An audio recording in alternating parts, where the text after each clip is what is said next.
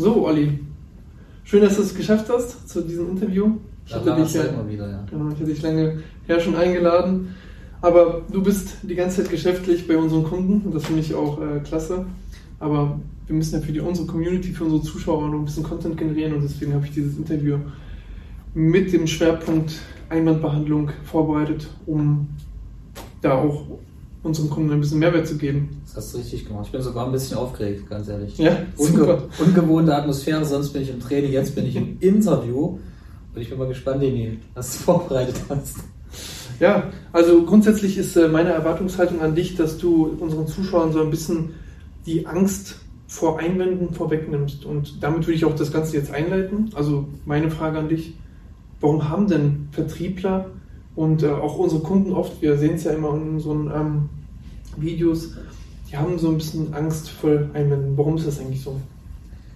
Die Angst vor Einwänden ist, denke ich mal, oder nicht denke ich mal, weiß ich einfach, ist dem geschuldet, das Thema der persönlichen Ablehnung. Man gerät sofort in dieses ähm, Fahrwasser und hat eben grundsätzlich Angst gegenüber Einwänden, weil ein Einwand in Form von kein Interesse, keine Zeit, kein Bedarf wird direkt persönlich genommen und das ist schon äh, grundsätzlich die falsche Einstellung, weil man braucht einen Einwand per se nicht äh, persönlich zu nehmen, weil er ist in erster Linie auf das Produkt, auf die Dienstleistung bezogen und deswegen bin ich als Mensch, als Individuum komplett außen vor.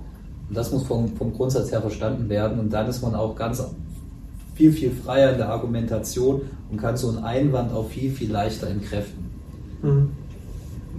Also das so als Hauptregel, egal welcher Einwand kommt, einmal tief durchatmen, von drei zurückzählen und dann einfach ganz smart antworten. Was man bei den ein oder anderen Einwänden antworten kann, das werden wir, denke ich mal, heute noch zum Besten geben, oder? Das hoffe ich doch, dass es dann, ähm, wenn ich sie dann dir stelle oder beziehungsweise du mir zurückgibst, welche Einwände es denn zum Beispiel am häufigsten gibt. Das ist auch direkt die Frage. Okay. Kannst du auch darauf ein bisschen eingehen? Ja, die Einwände, die am häufigsten vorkommen, das sind ja die Klassiker. Ich hatte es jetzt schon vorweggenommen, das Thema kein Interesse. Das ist so der Klassiker, den erlebt ihr in jeder Branche, den erlebt ihr in jedem Vertrieb. Aber was ist denn kein Interesse? Es ist im Prinzip ja nicht mal mehr ein Einwand, sondern es ist ein Vorwand. Und äh, da muss man auch immer unterscheiden. Vorwand heißt immer, es ist etwas vorgeschoben. Da steht kein expliziter Grund dahinter, kein Tatbestand. Und deswegen könnt ihr in dem Zug auch vollkommen entspannt bleiben. Und kein Interesse heißt auch nichts anderes wie, erklär mir doch bitte mal, lieber Verkäufer, warum soll ich dir jetzt überhaupt noch äh, länger zuhören? Was ist denn mein Mehrwert davon? Und wenn ihr so an die Sache rangeht, könnt ihr auch kein Interesse entsprechend ganz anders angehen und entsprechend eliminieren. Aber das ist jetzt nur ein Klassiker, aber das ist eben der Klassiker. Ein anderer wäre noch kein Bedarf, läuft aber im Endeffekt auf das Gleiche hinaus wie kein Interesse und es ist auch ein Vorwand oder um einfach die Sache von sich wegzuschieben, das Thema keine Zeit. Und wenn das jetzt mal auf euch wirken lasst, kein Interesse, kein Bedarf, keine Zeit, sind alles drei Vorwände. Denn die Klassiker unter den Einwänden sind nicht mal Einwände, sind einfach Vorwände. Wenn ihr das so für euch gerade am Anfang des Kundengesprächs oder mehr noch des Zielkundengesprächs erkannt habt, seid ihr auch ganz anders vorbereitet. Jetzt willst du natürlich noch wissen, ja. wie man darauf reagiert oder kommt das später? Wenn du möchtest, kannst du erstmal gerne noch ein bisschen weiter ausholen, aber ich möchte noch mal ganz kurz zu dem Punkt Vorwänden ähm, darauf eingehen. Wenn du sagst, das sind eigentlich keine per se, also per se keine Einwände, wie, also wie stehst du dann überhaupt zu diesen, zu diesen Vorwänden? Bist du der Meinung, man sollte die überhaupt ernst nehmen?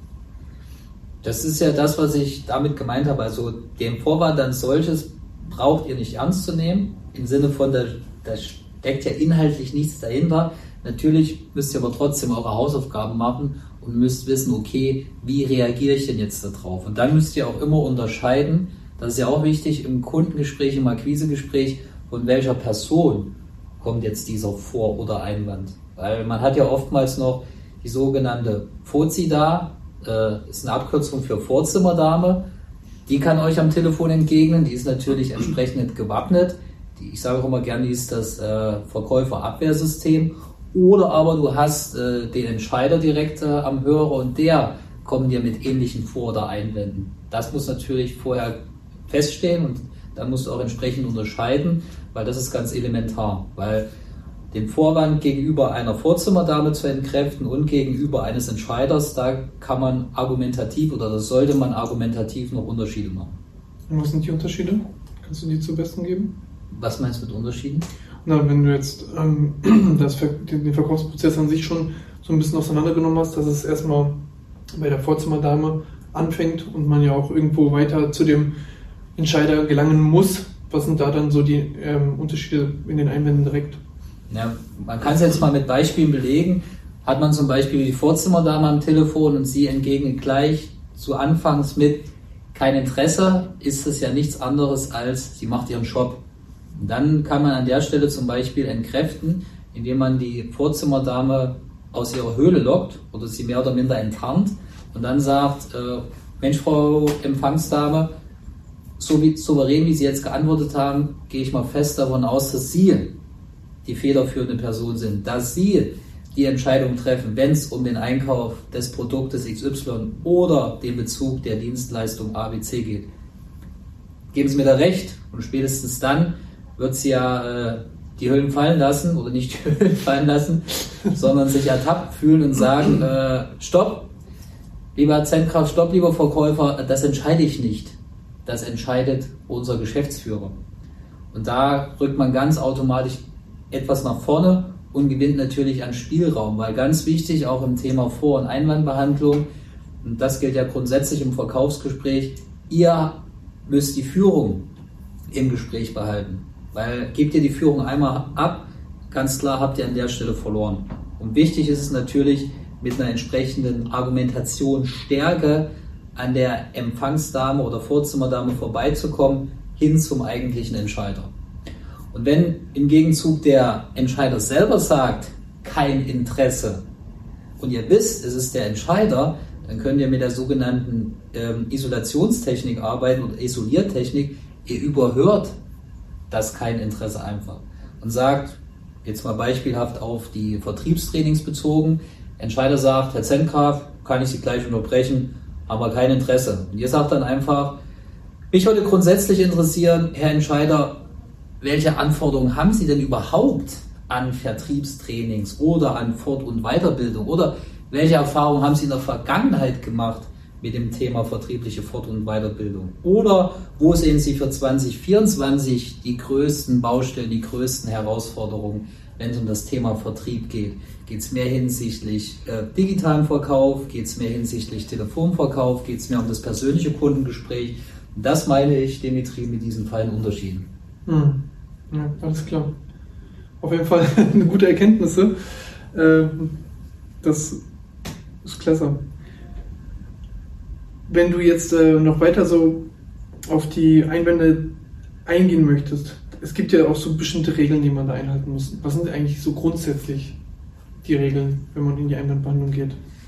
Ja, die grundsätzlichen Regeln in der Einwandbehandlung sind erstmal vorbereitet zu sein, weil ich sage auch immer, Vorbereitung ist der halbe Umsatz. Und man muss einfach wissen, was sagt man so grundsätzlich, beispielsweise bei den Klassikern zum Thema Vorwand, bei den Klassikern zum Thema Einwand. Und du solltest dir auch eine, sehr, sehr wichtige Grundregel ist auch immer im jeweiligen Verkaufsprozess oder Prozess des Verkaufsgespräches zu hinterfragen, warum kommt denn jetzt gerade an der Stelle des Verkaufsgespräches? Warum kommt gerade bei der Person, bei dem Ansprechpartner genau der Vor- oder Einwand? Also dann auch wieder die Unterscheidung. Kommt der Vorwand kein Interesse gleich am Anfang? Wenn ich bei der Vorzimmerdame lande, weiß ich einfach, ist eine ganz normale Reaktion. Die laufen auf Autopilot und es ist auch so, ihr könnt davon ausgehen, wenn ihr täglich irgendwo bei einem Potenzialkunden anruft, ihr seid doch nicht die Einzigen, die auf die glorreiche Idee kommen, dort telefonisch Geschäft zu akquirieren. Und da ist es auch wichtig, nächste Grundregel, raus aus der Vergleichbarkeit. Auch Thema, ich sage immer, kreative Kommunikation. Lasst euch auch mal was Besonderes einfallen, um auch in Erinnerung zu bleiben. Man kann auch positiv in Erinnerung bleiben. Was zum Beispiel auch bei der Vorzimmerdame geht, wenn die sagt, kann ich Sie gleich unterbrechen? Kein Interesse. Dass du sagst, Mensch, Frau Vorzimmer Dame, ich merke, Sie haben Ihre Hausaufgaben gemacht. Ich kann es auch absolut verstehen. Ich meine, machen wir uns nichts vor. Die rufen wahrscheinlich am Tag, wie viel rufen an? Sind es äh, 15 20 Verkäufer? Und jeder erzählt das Gleiche. Schönen guten Tag, ich wusste ja nicht, ob Sie schon wussten, bla bla bla bla. Haben Sie doch überhaupt keinen Bock drauf, oder? Und schon habt ihr die ganz anders abgeholt. Also das ist auch wichtig, sich auch einfach mal zu trauen. Kommunikation ist ein Spiel, testet euch aus. Gebt auch immer ein Stückchen mehr als ein Stückchen zu wenig. Die Dosis macht das Gift. Und wenn ihr an der einen oder anderen Stelle überreizt, wird euer Gegenüber euch das schon mitteilen. Nur so habt ihr aber die Möglichkeit, wirklich rauszukommen, es anders zu machen. Man sagt doch immer im Vertrieb die fünf gelebten A's, alles anders als alle anderen. Und darum geht es auch. Und genau nicht anders macht ihr es auch, wenn ihr den Entscheider vor euch habt. Könnt ihr genauso reagieren. Weil wichtig ist, Verkaufen ist auch Entertainment, das ist Unterhaltung. Menschen kaufen von Menschen. Und dann bringt euch doch als Menschen mehr in die Strahlkraft und setzt den Fokus nicht immer so auf das Produkt, auf die Dienstleistung. Das, das finde ich ist auch so ein Logo. Viele verfallen immer in so eine Produkt- oder Dienstleistung Prosa, wo es immer heißt, Mensch, wir sind die geilsten, wir haben das beste Produkt, wir sind Weltmarktführer, wir haben Kunden in unterschiedlichsten Branchen. Interessiert, ich sage es jetzt, wie es ist, ganz geradeaus, kein Schwein. Im Endeffekt will der Kunde erkennen, wo ist der Mehrwert, wo ist der Mehrwert bei dir als Person, wo ist der Mehrwert bei dir im Unternehmen. Vergesst an der Stelle vor allem nicht, euch als Person und euer Unternehmen. Viele erzählen immer über das Produkt, über die Dienstleistung. Das reicht aber nicht. Die eigentliche Marke ist das Zusammenspiel zwischen Unternehmen, Produkt und euch als Persönlichkeit. Das sind die wesentlichen Grundregeln. Sehr cool. Wie kann ich denn mögliche Einwände von Beginn auch ähm, quasi umgehen? Das habe ich ja viel jetzt bei dir schon in deinen Trainings äh, mitverfolgt. Willst du das auch mal deinen Zuschauern ein bisschen erzählen?